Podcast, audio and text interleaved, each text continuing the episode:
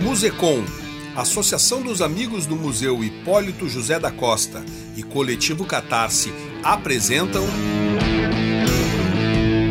Musecom Versa, podcast que traz notícias de ontem e de hoje sobre o Museu da Comunicação Hipólito José da Costa. Esse podcast é quinzenal e trata de assuntos ligados à comunicação e à museologia no estado do Rio Grande do Sul e no Brasil. Veiculado nas mais diferentes plataformas de podcast e também nas redes sociais do Musecom e do coletivo Catarse. Para saber mais sobre esse projeto, interaja nas nossas redes ou envie um e-mail para musecom@sedac.rs.gov.br. Este programa conta com o patrocínio do Banrisul e da Rio Grande Seguros.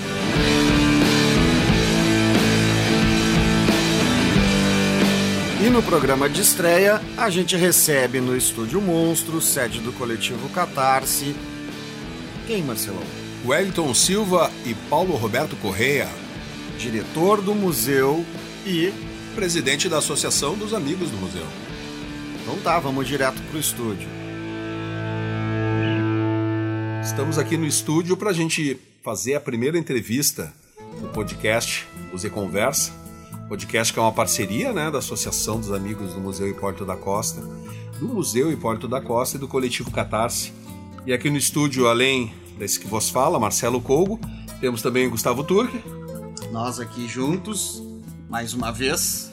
É, quem, quem, quem, quem ouve o material do Coletivo Catar sabe que a gente está sempre junto nessas paradas. E aqui recebendo então para falar no podcast, no primeiro episódio, a gente tem o Wellington Silva, que é diretor do, do Museu Hipólito da Costa. Dá um olá para a galera aí, Wellington. Olá pessoal, bom dia, boa tarde, boa noite. Quem vai nos ouvir aí nas variadas horas do dia. É um prazer aí estar tá, tá iniciando esse projeto tão bacana aqui hoje. Maravilha. Então também o Paulo Roberto Correia, né, Paulo? É isso aí, pessoal, presente aqui também, representando a associação.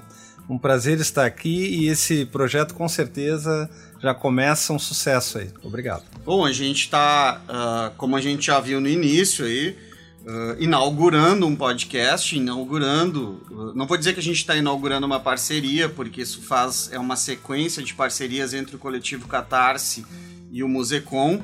E aí eu gostaria de fazer a primeira indagação, então, Wellington, o que, que é, afinal de contas, para quem está pegando e estreando aí, ouvindo uh, uh, nas divulgações que a gente fez e está fazendo do podcast, entre outras coisas, afinal de contas, o que, é o Musecom, Wellington? Então, Guga, o Musecom é o também conhecido, né, com um nome um pouquinho mais extenso, Museu da Comunicação Social Hipólito José da Costa. É um museu vinculado à Secretaria de Estado da Cultura, né? Então é um museu do Estado do Rio Grande do Sul, né? Um museu público que funciona, né, desde, do, desde o ano de 1974.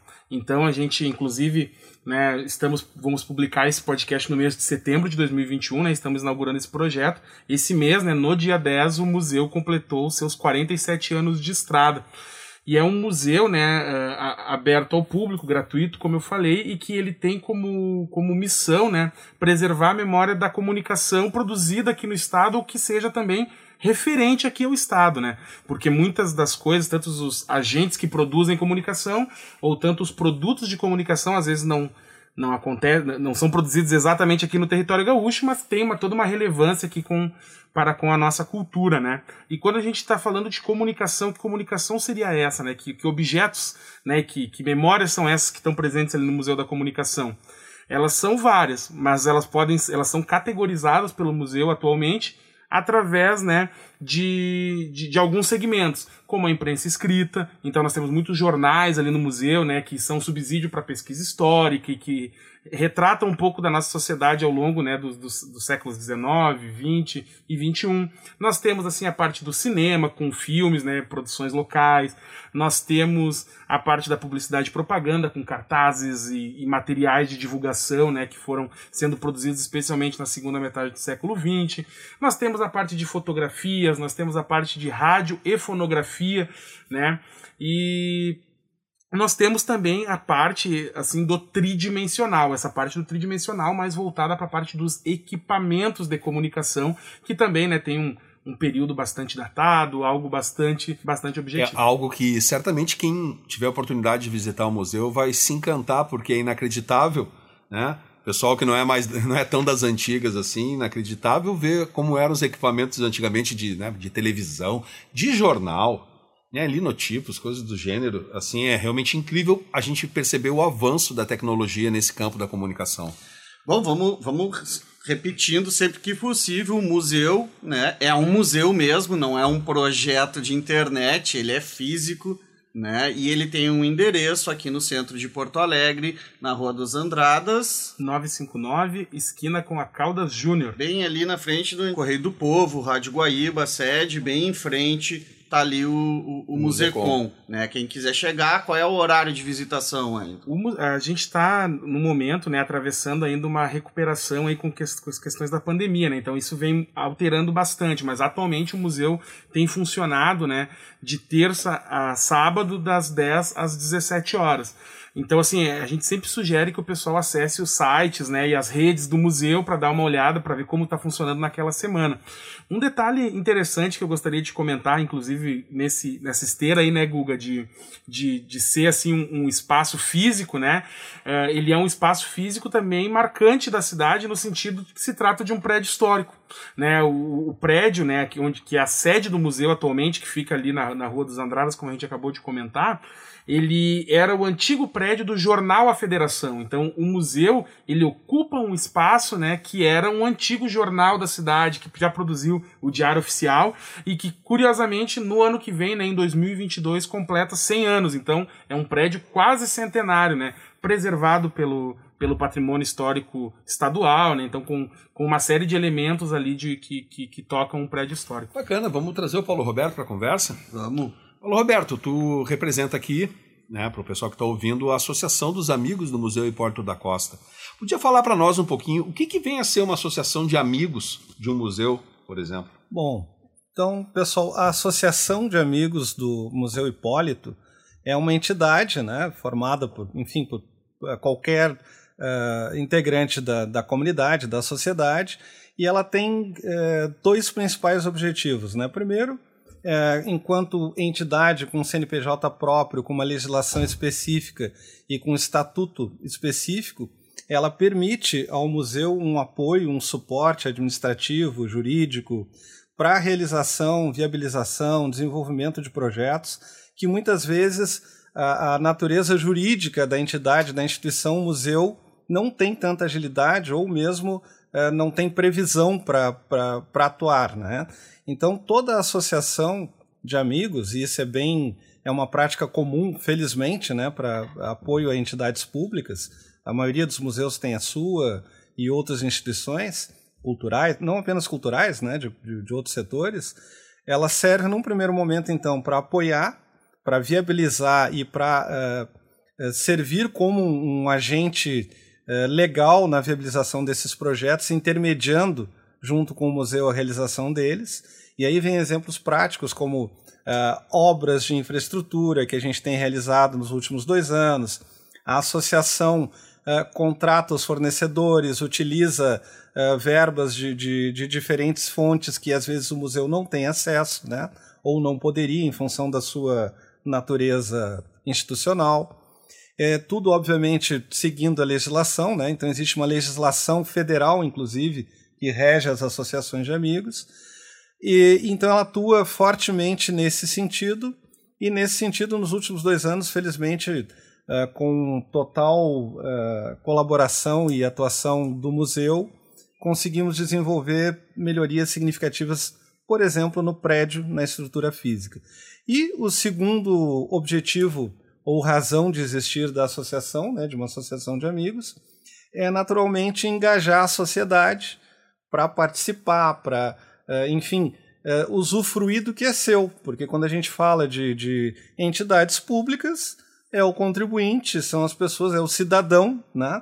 Que, contribuinte ou não, enfim, é o cidadão que tem o direito de, de utilizar isso. É, e agora há pouco a gente estava conversando sobre isso, né, Paulo? É importante a gente dizer, aqui no Brasil, muitas vezes a gente tem aquela coisa, né, do, ah, o pagador de impostos. É bom que se diga que aqui no país todo mundo que vive paga imposto de uma forma ou de outra, né? Porque é impossível comprar um chiclete, uma bala, um Já prego pagou. sem estar pagando imposto. Então, né? Acordou, também é nossa, é de toda a população. Acordou, abriu a torneira, ligou a luz, está pagando imposto. Né? Isso aí. Bom, a gente está uh, uh, falando da estrutura organizativa do museu e da associação. Aí, como esse aqui é o programa inaugural, a gente também vai trazer, então, como é que se estrutura, afinal de contas, o museu. Vocês são gestão, né? Vocês são gestão de quanto tempo? Quanto tempo já existe a associação, o museu funcionando também para a gente chegar até 2021? Perfeito. Uh, as gestões né, do museu, elas não, ao contrário da associação de amigos, elas não são reguladas através de eleições ou, ou nada nesse sentido. Né? A, a gestão ela é designada pelo, pela Secretaria de Estado da Cultura, então assim pelo secretário, pela secretária de Cultura, né? ela designa então os, os cargos de chefia para atuar nessas instituições, que podem ser tanto né, pessoas vinculadas ao próprio quadro do Estado, como pessoas de fora do Estado. Né? Então essa é uma possibilidade. No meu caso, né, eu, como atual diretor do museu, eu assumi em abril de 2019, passei a atuar na instituição e eu sou o primeiro museólogo de formação né, a atuar como diretor do museu. Isso é bastante interessante, assim, né? E a gente agora tem uma colega também, museóloga, que assumiu no Museu Júlio de Castilhos, nessa, nessa atual gestão, que a gente teve, né, no caso do Museu da Comunicação, sempre teve assim, muitos jornalistas, muitas pessoas vinculadas à área da comunicação, uhum. né, gerindo a instituição. E agora, então, a gente vem tentando né, desempenhar um olhar uh, com, com, um foco mais museológico, né, do processo museológico né, para o espaço. Uh, mas, assim, mas o, o, e, quer falar um pouquinho? também tem formação, né? É, eu também sou museólogo formado e também experiências anteriores passei pelo jornalismo, pela publicidade, já atuei em veículos como a TVE, como a FM Cultura, mas isso há muito tempo atrás tive a honra de ser office boy na TVE, foi maravilhoso e, e, e também datilografei alguma programação lá na FM Cultura.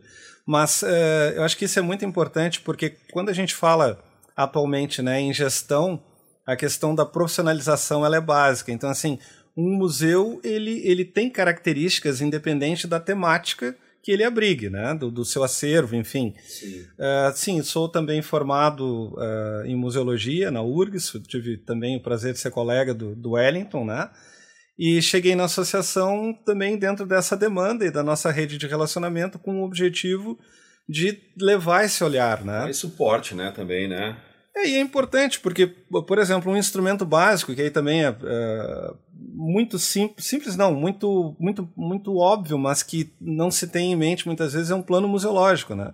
Isso a gente aprendeu no decorrer da nossa formação na faculdade, e a associação procura também é, trabalhar é, tendo esse documento como um norte. Né? Então a gente tem é, feito trabalhos em conjunto, mas sempre entendendo que existe um objetivo de gestão que une essas duas diretorias, né? Uhum. Então assim, não é porque e isso aliás é fundamental porque às vezes a, a, não necessariamente a associação ela tem que dizer sim para tudo que o museu decide. A associação é uma entidade que tem autonomia.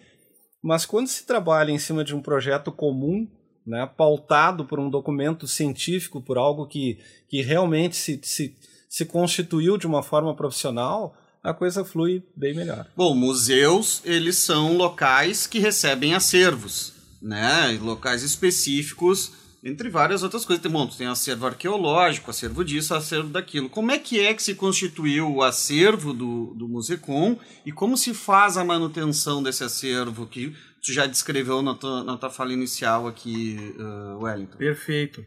O, o museu, né, e a, a, o Museu da Comunicação, assim como vários outros museus, eles normalmente têm a origem justamente na, na, reunião de acervos, né? Então, assim, a partir do momento que tu reúne os acervos em determinado lugar, ali acaba se fundando um museu, né?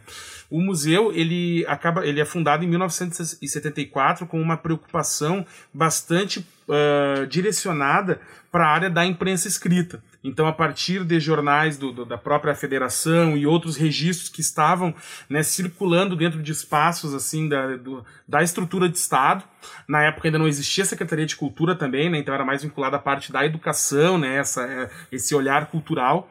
Então, uma, existia uma força-tarefa de jornalistas né, que passaram a olhar para isso. Um dos, dos, dos, expoentes desse movimento, né, que, que liderou essa movimentação, com o apoio de vários outros e outras jornalistas, foi o jornalista Sérgio de Lemburg, então que passa a ir nesses espaços, ele, ele estava fazendo uma cobertura, né? Ele trabalhava no Correio do Povo, se eu não me engano, na época. Então ele estava fazendo, fazendo uma matéria e viu essa realidade. Então ele passou a escrever sobre isso e tentar mapear onde estavam esses jornais.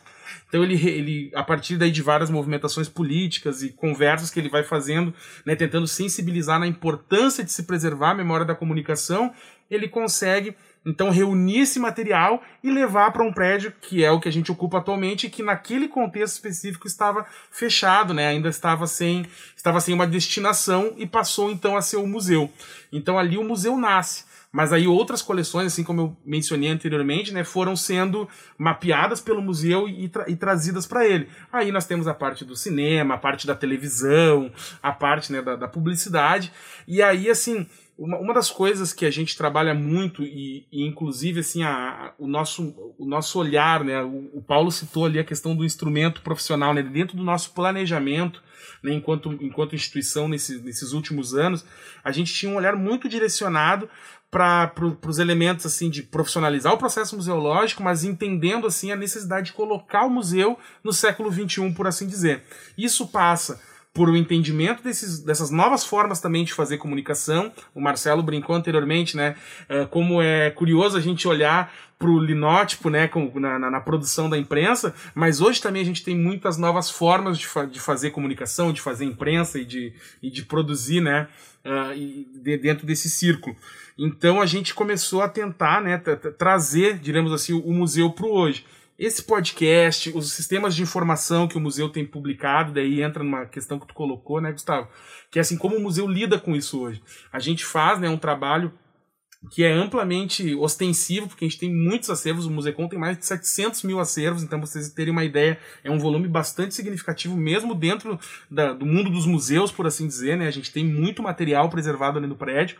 Então a gente, dentro de cada uma daquelas realidades que eu citei, a gente tem uma série de de, de rotinas e procedimentos que são assim do dia a dia, como eu já mencionei, né, rotinas que a gente vai trabalhando todo dia tentando preservar esses suportes, mas hoje a gente investe muito com o apoio da associação em projetos para, número um, tornar isso, é, dar acesso ao público né, desse, desse material. Então ele está guardado lá, mas que o público consiga acessá-lo. Então a gente vem trabalhando assim com muitos processos de migração de suporte pegando, né, digitalizando jornais, digitalizando os filmes, digitalizando documentos, digitalizando imagens e colocando isso nos nossos canais, né, eh, de difusão na internet. Então, repositórios, né, que para quem acessar o nosso site, é o www.musecom.br, vai conseguir acessar e, e, ver um pouco disso que a gente está falando aqui, né? Então ver um pouco do que são esses acervos que estão preservados no museu e ver um pouco desse trabalho que a gente vem fazendo em parceria lá, né, Paulo? No, no processo de digitalização e no processo do dia a dia das coleções. É, é aproveitar o, o, o gancho aqui, acho que isso é fundamental e quando a gente fala em museu e fala em acervo, né? Então a gente tem, a princípio, aquela ideia de um local físico com coisas dentro, né? Uh, óbvio que também é isso e é importante, né? Mas é, quando a gente expande um pouco o raciocínio, a reflexão para uma temática que é comunicação, então tu vê que o guarda-chuva é muito maior, né? Porque hoje qualquer, qualquer pessoa que publica algo na sua rede social está fazendo comunicação. Então a, a, instituição em si, o próprio prédio, nasce de uma comunicação mais tradicional que em 20 anos mudou completamente. Então, na nossa visão também, uh, ele precisa ser um espaço não só para o acervo que já existe, mas um espaço de, de encontro de pessoas, não só o espaço físico, né? Mas aí o podcast aqui também é uma, acredito que seja também um movimento nesse sentido, é, é interagir com pessoas e, e, e, colocar essa temática da comunicação que talvez nunca estivesse esteve tão presente na vida de qualquer um como está hoje, através das novas tecnologias e cada vez vai ficar mais ainda em qualquer faixa etária, em qualquer classe social, em qualquer atividade, é trazer ela e dar o nosso apoio, porque afinal de contas é um museu da comunicação, não um museu do acervo que está lá dentro apenas, né, Wellington? Então agora, né, o podcast, tu, tu citou o podcast, né, vocês dois citaram o podcast, a gente está em setembro, mês de aniversário do museu, a questão toda assim, o que mais que o museu tem feito então em relação a isso de né, se colocar nessa modernidade, nesse século XXI, né, na década de 20 do século XXI, que mais tem vindo aí? O que, que o museu está aprontando, tem colocado à disposição do público? Perfeito. Uh, o processo, né? Isso é uma, isso o Paulo citou anteriormente também quando falou em estrutura, né?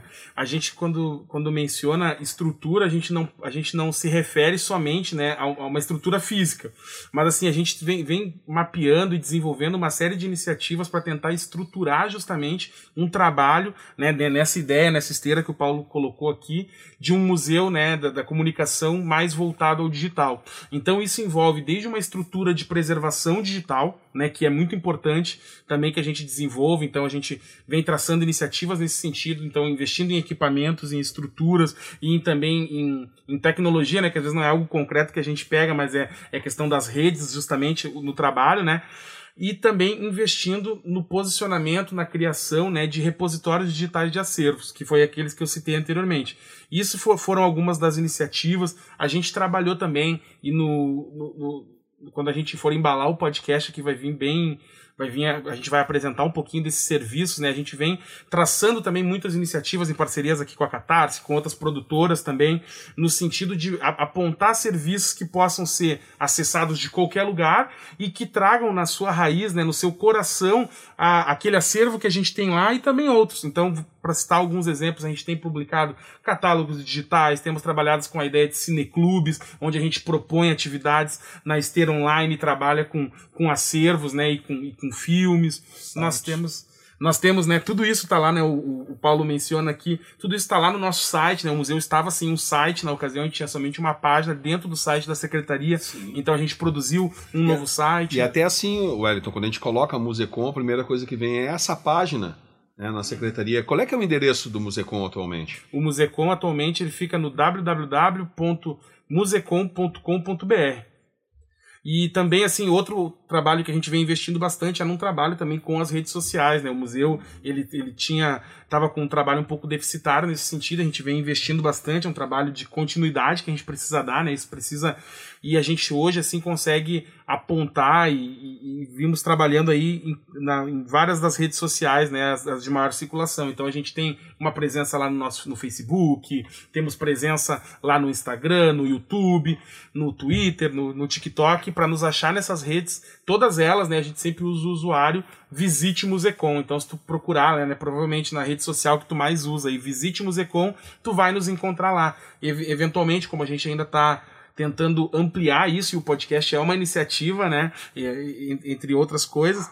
É, algumas a gente tem um volume maior de conteúdo, outras um pouco menor, mas essencialmente tentamos estar na maioria delas possível, né? Então, a gente está aqui conversando com Wellington Silva, né, da direção do Museu da Comunicação, José Hipólito da Costa, ali situado na Cara, eu sei que é na esquina da comunicação, né, velho? Andrade.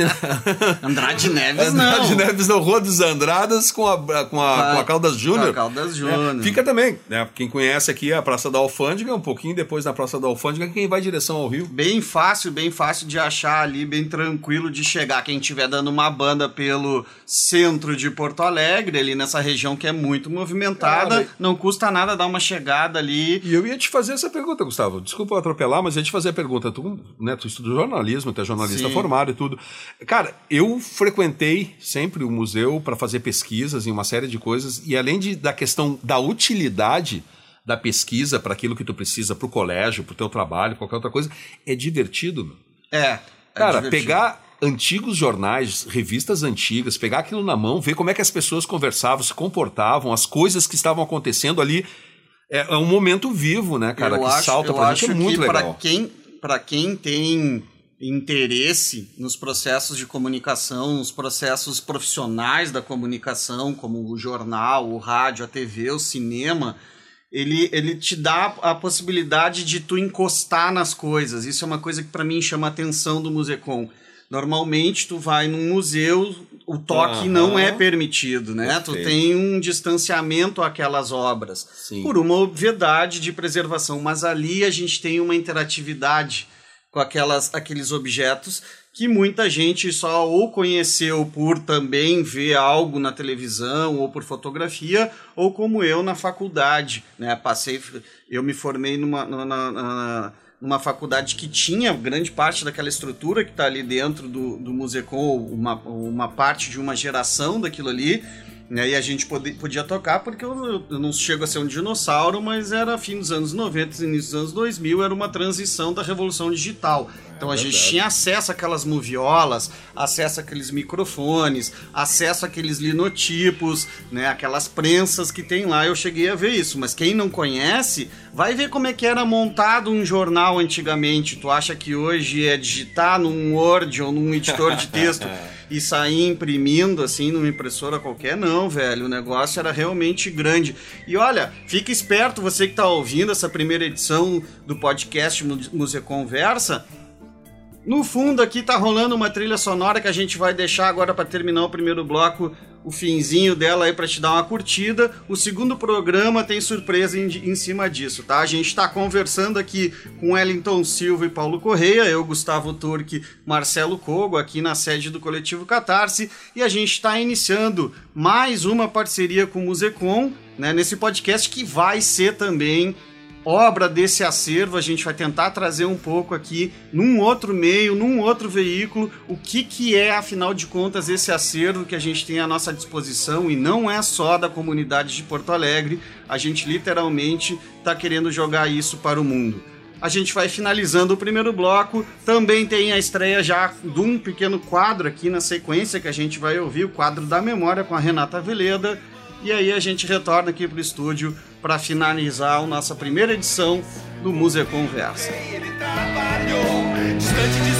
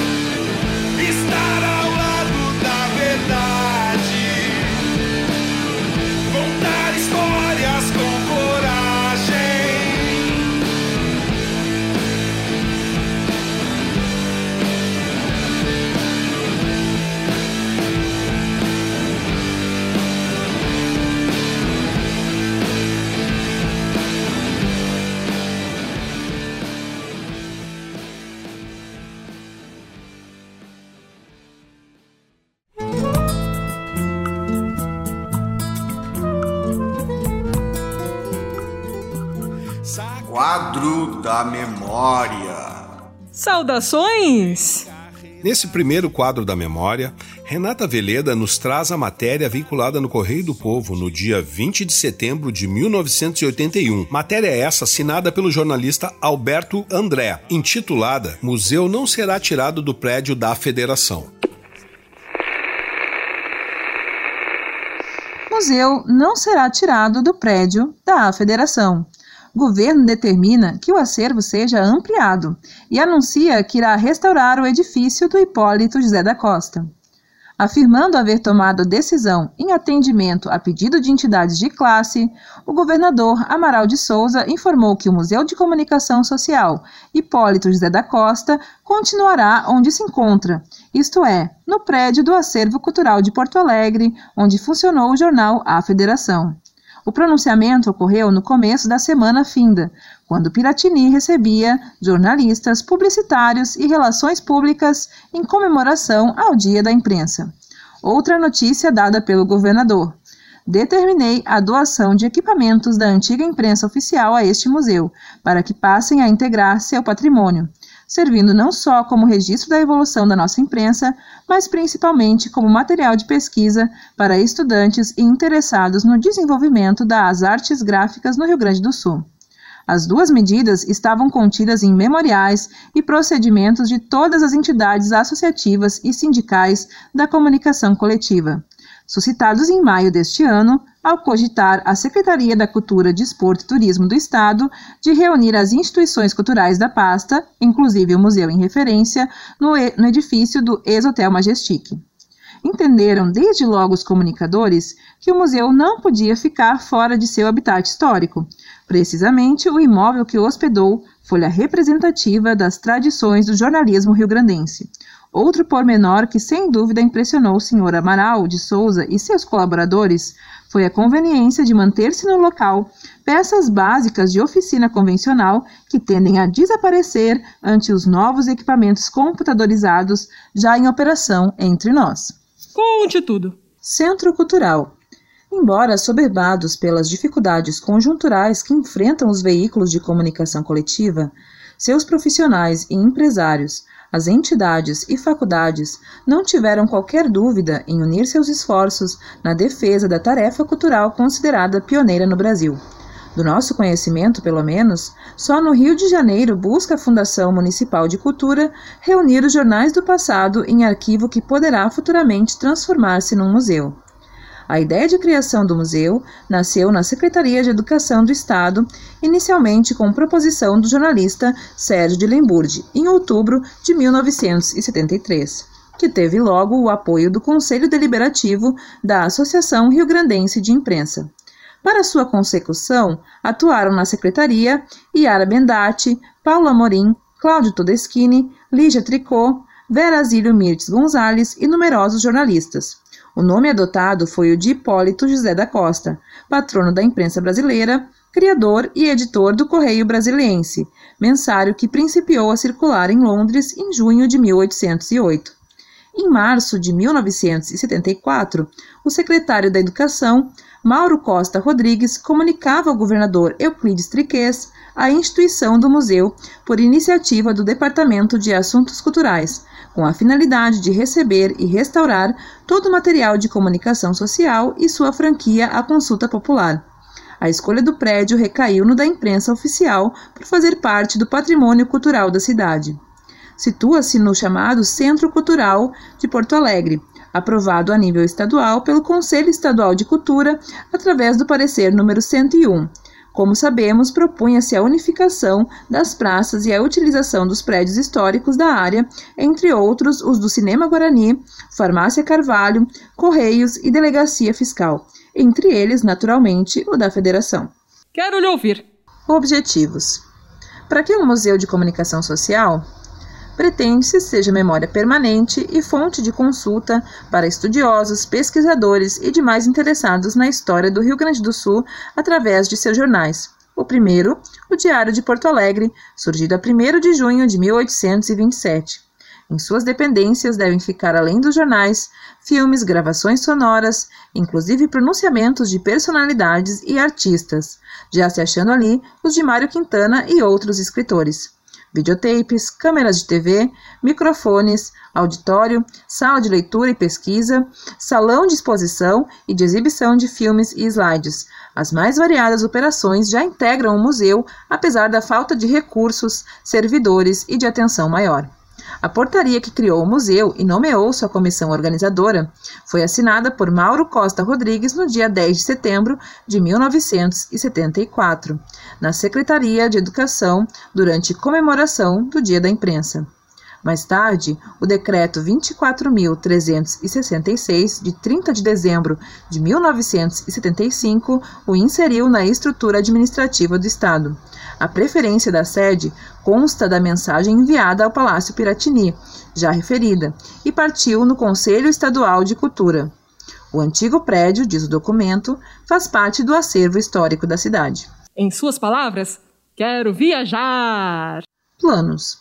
No seu pronunciamento, Amaral de Souza confirmou o que havia dito a este jornalista. quando comparecemos ao palácio para reivindicar a permanência da instituição na atual sede.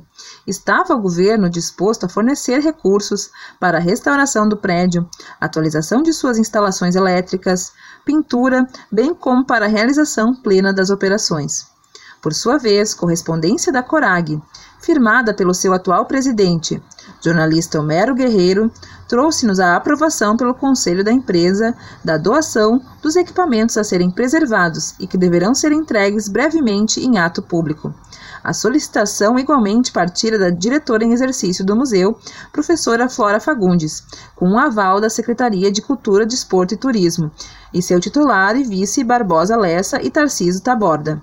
Na semana anterior, ainda foi dada posse ao novo diretor do museu, jornalista Adriano Eli. Culmina assim mais um capítulo da crônica do Museu Hipólito José da Costa, que tem vários projetos para sanar suas deficiências e tornar-se a memória da comunicação coletiva em nosso Estado, tendo recebido acervo parcial do Arquivo Histórico, da Biblioteca Pública e do Museu Júlio de Castilhos, bem como doação de coleções, inclusive do célebre jornal Aurora Fluminense. Precisa o Hipólito microfilmar, arquivar, catalogar e realizar as diferentes operações que possam torná-lo viável a regular consulta e execução de suas atividades. Se isso realmente acontecer, o museu será não apenas o centro da memória da comunicação gaúcha, como também de cultura e de atração turística pelo interesse e as curiosidades do que pode oferecer. Quadro da memória.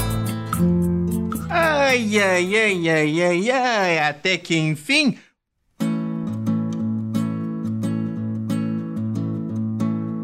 Retornando aqui então, a gente está com os amigos Wellington Silva e Paulo Correia, da direção do Musecom e da Associação dos Amigos do Musecom, né? Aqui eu, Gustavo Turque, Marcelo Cogo, no Estúdio Monstro, sede do coletivo Catarse Centro Histórico de Porto Alegre, começando mais um projeto, né, velho? Mais uma história. A gente terminou o segundo bloco, aliás, começou o segundo bloco agora ouvindo o quadro da memória, né, na voz de Renata Veleda, um quadro que vai nos acompanhar neste Sim. podcast, que é mais um elemento que a gente está trazendo numa, desse acervo incrível que o Musecom tem, para ver se a gente consegue espalhar o máximo possível de. A gente diz assim, ó, é importante visitar o Musecom, mas nos ouvir aqui no podcast já vai ter uma palhinha do que, que é o acervo, não é mesmo? Ah, eu acho que assim, ó, Gustavo, o pessoal que está nos ouvindo, ah, muito interessante isso aí que a Renata, né, esse recorte que a Renata fez, né, da, de uma matéria que saiu, o quê? É do Musecom, é correndo o risco de sair da- do prédio da federação, prédio onde ele estava instalado, né, o Wellington está falando que o Musecom está lá até hoje e ano que vem o prédio faz 100 anos, né, e isso nos demonstra que, realmente, é tu preservar a comunicação, tu trabalhar com a comunicação, é tu valorizar a memória, a memória da comunicação, a memória de um povo, é, não deixa de ser uma, uma aventura e uma missão, né? A gente ouviu uma série de nomes ali de pessoas que se engajaram a batalhar junto, junto ao poder público para que o Musecom ficasse naquele prédio, porque isso é importante, né, também como, como história, como memória, a gente ter a coisa como uma referência física, né?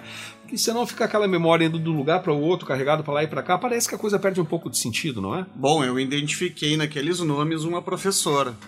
É, Né? Uma professora. tu vê só. Bem formado, então. E aí, o que, que vocês acharam aí desse, desse recorte? É, eu- O que, que eu- chamou a atenção, Wellington? um dos pontos que a gente di- discutia, né, até ao, ao conceber assim a- essa ideia do, do podcast, né, e o quadro da memória, assim, é a gente conseguir também trazer um pouco, né, do, dos, a gente conseguir ver como esse debate era posto, né, em uma espécie de efeméride, né, num- há, há um tempo atrás. Curiosamente, né, essa matéria do Alberto André, como, como foi citado ali ao longo do, do trabalho, aconteceu no mês de setembro, né, há, há algumas décadas atrás. E, e alguns elementos assim que nem, que nem vocês colocaram assim são, são interessantes né. Primeiro deles ah, um dilema também constante dos museus né a, a gente consegue ah, ouvir nessa matéria alguns dilemas que são constantes para os museus.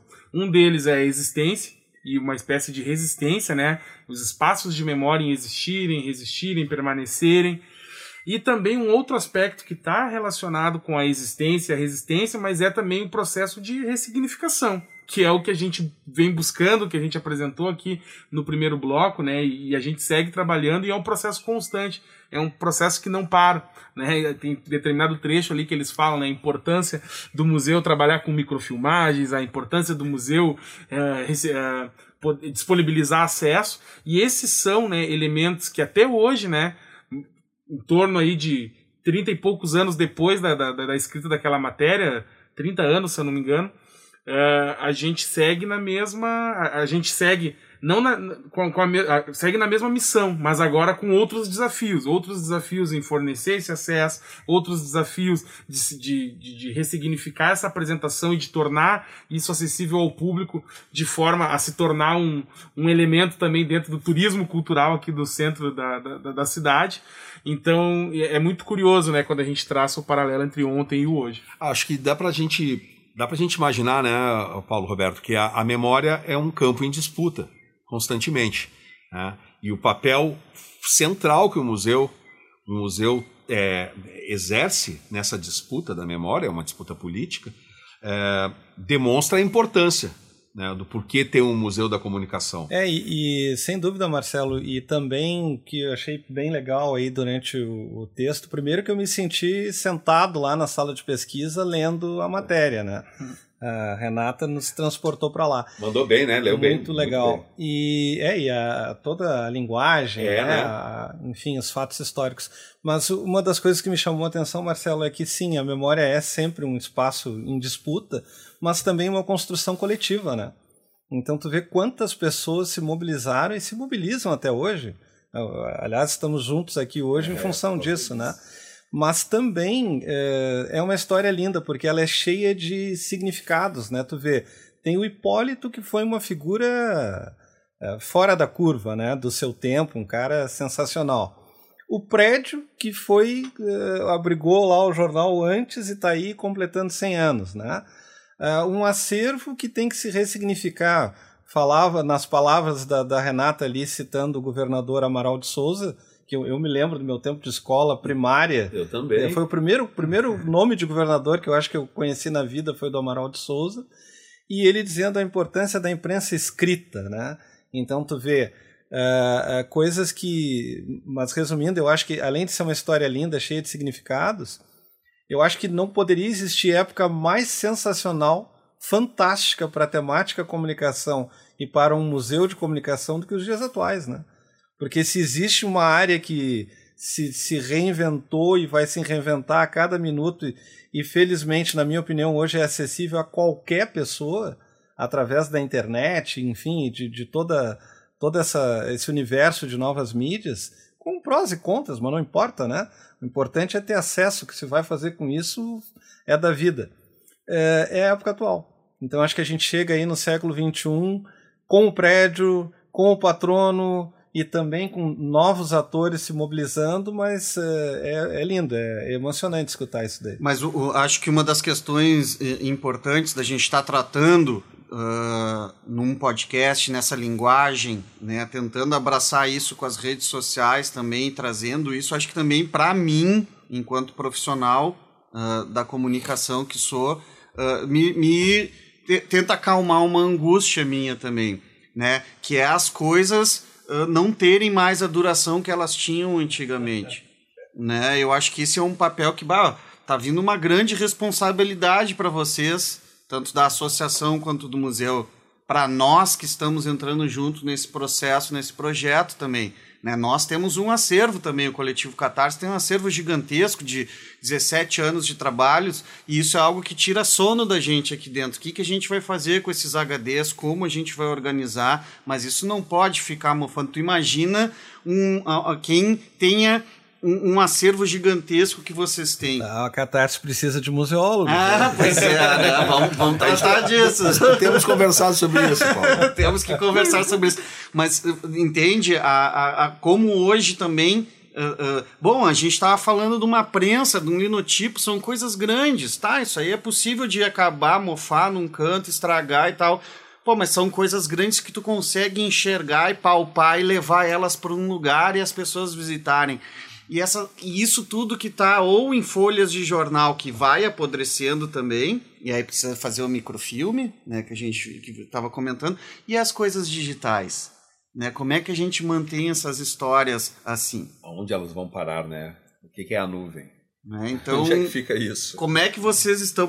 Nós estamos. nós- Eu sei que a gente está indo, voltando, indo e voltando, né? Mas é, vou, vou aproveitar aqui, Wellington, mas assim que me ocorre é o seguinte: esse é um tema fascinante, porque na verdade a gente Lidar está com essa falando. ansiedade aí, né, Paulo? Ah, nós, talvez, ah, aqui eh, façamos parte de uma geração de transição, né? Sim. Então, a gente trabalhou antes da internet existir e hoje a gente não vive sem ela.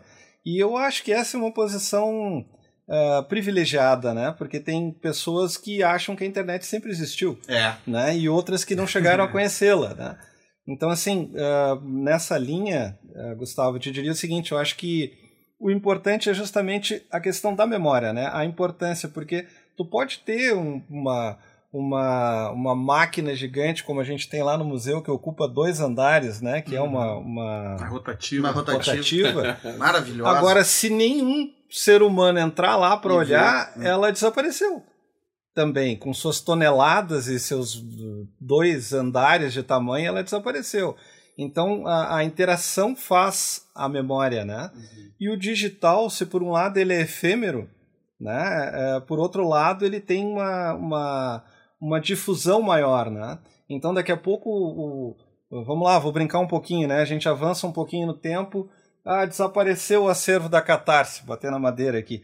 Mas desapareceu para quem? Daqui a pouco esse podcast tá lá do outro lado do mundo com alguém e a memória tá viva. Né? Então acho que isso tem muito a ver com a interação das pessoas. Né?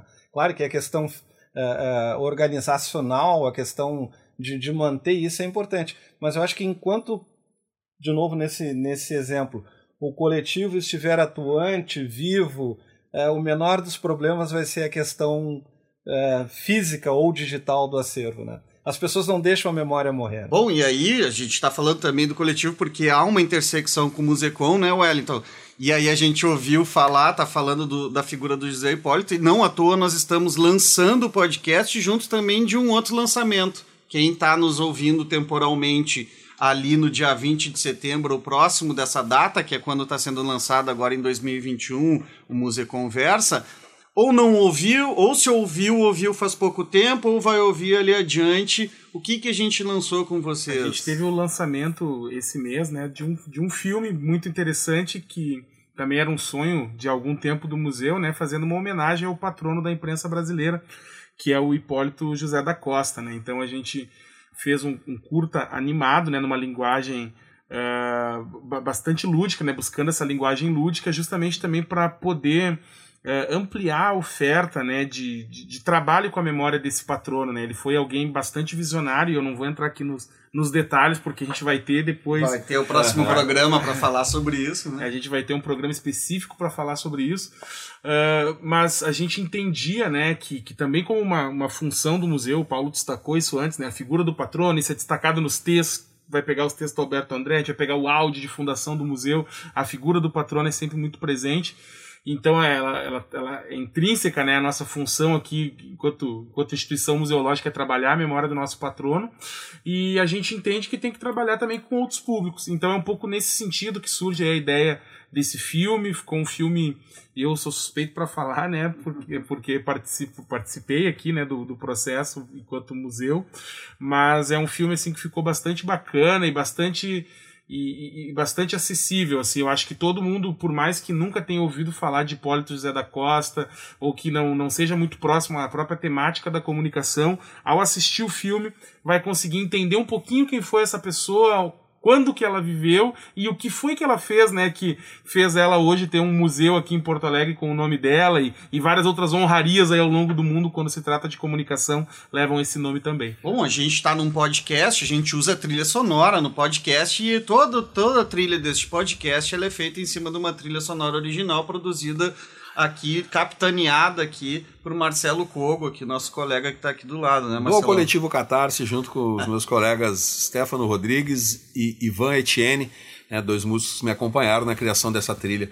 Mas, Gustavo, eh, eu queria também aproveitar, né, porque uma parte fundamental esse filme também, esse projeto só foi à frente, esse filme existe hoje em dia, porque a associação também se engajou né, nesse processo. E aí eu queria que o Paulo aproveitasse, nós estamos já encerrando. Chegando né, na reta final. Na reta final, mas eu queria que o Paulo falasse um pouquinho para nós. Como é que a pessoa faz para conhecer a associação, se engajar na associação? Tem que pagar alguma coisa? É difícil? Tem que ter a carteirinha de alguma coisa, indicação tipo maçonaria? Como é que é, Paulo, que funciona isso aí? Bom, vamos lá. Como a gente eh, comentou no início, né? A instituição, ela é a instituição museu, ela é uma instituição pública. Então, por definição, ela já é de todos nós. A associação é é uma entidade eh, que, por mais que ela seja uma entidade privada, ela não tem fins lucrativos e a razão de existir dela é engajar a sociedade nessa pauta, nessa missão que é eh, apoiar o museu e as suas iniciativas, né? Eh, qualquer pessoa pode fazer parte, não tem nenhum, nenhum, nenhuma pré, Pré-requisito. é, pré-requisito, ou enfim, qualquer pessoa pode fazer parte, qualquer, não importa a classe social, idade, o que que faz, o que que não faz. Ah, mas eu não sou ligado à comunicação. Ótimo, vem pra cá com a gente. Tu mesmo estava falando ali comigo na outra sala, todo mundo se comunica, Todo né? mundo se comunica. É, no sentido, né? Ah, não sou um profissional da área, É. não importa, todo mundo se comunica. Ah, no site do museu, atualmente, a gente tem lá ah, um local específico para a pessoa ah, colocar seus dados e já fazer parte da associação. É a aba Seja Amigo no site do museu. Isso aí, Welles, a aba Seja Amigo no site do museu. Ah, ah, mas tem que pagar, tem que ter contribuição. Felizmente, na minha opinião, a legislação mudou, ninguém precisa pagar nada, porque a gente comentava aqui, já paga imposto, né? Então eu vou pagar. Óbvio que, eh, como qualquer eh, iniciativa social, as pessoas que quiserem contribuir da forma como dinheiro ou não dinheiro, não importa, podem contribuir, tá? Ah, nós preferimos que contribuam com ideias, que contribuam com participação. Com presença, né? É, o resto acontece, o resto acontece, É né? E também quero deixar aqui, se o pessoal quiser entrar em contato direto com a associação, o nosso e-mail É o aamusecom.gmail.com. e também fico à disposição de uma forma direta aí, quem quiser, pelo WhatsApp, no 51 996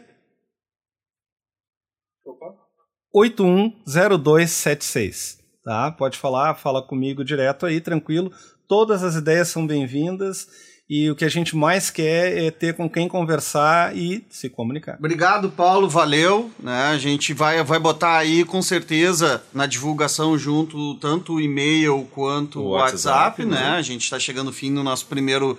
Também isso vai seguir, vai estar pendurado, está pendurado no site musecom.com.br, é fácil de achar. Né, quem quiser também fazer contato com a gente através das nossas listas de divulgação, a gente passa essas informações facilmente. Valeu, Paulo, obrigado pela participação. Muito obrigado, pessoal. E foi um, um- um prazer aí participar desse primeiro podcast e estamos sempre prontos para retornar. Muito obrigado. E aí, passar para o nosso diretor né, do nosso museu aí, também dar esse serviço, está aberto de quando a quando, ainda é pandêmico, quando não for mais pandêmico, quer visitar, é só chegar, tá passando ali na Andradas, ali tomando um café, quer dar uma chegada, é assim? Perfeito.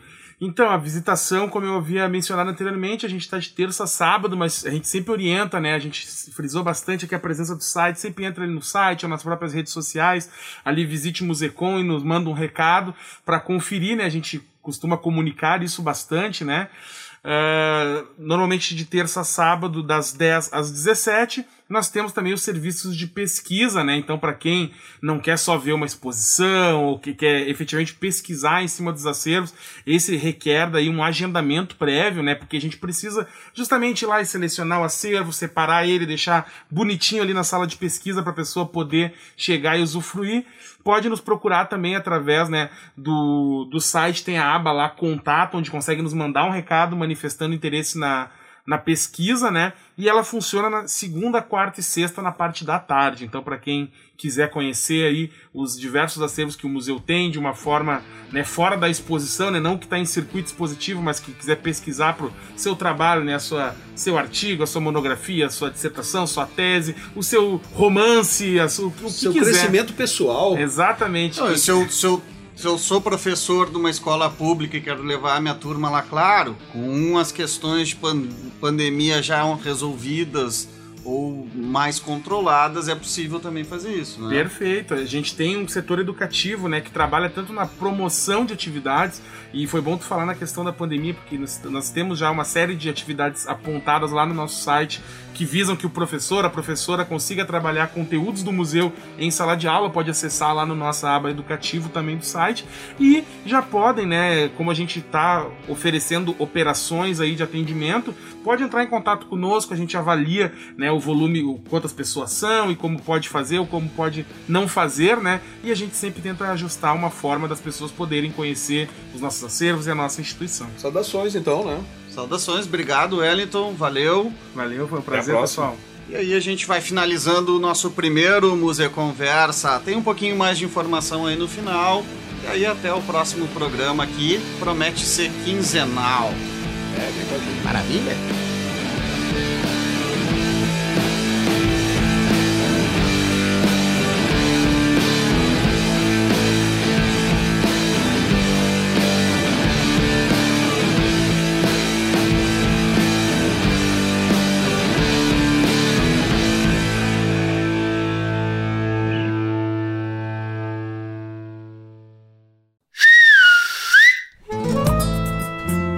Serviços do Museu da Comunicação José Hipólito da Costa, setembro de 2021. Lançamentos do mês. Catálogo Casa Elétrica Digital. Acesso pelo site musecom.com.br. Filme Hipólito segue sua viagem. Disponível no canal youtube.com barra Musecom. Caderno Educativo Musecom em Rede. Conectando Acervos. Episódio 6. Disponível no site musecom.com.br.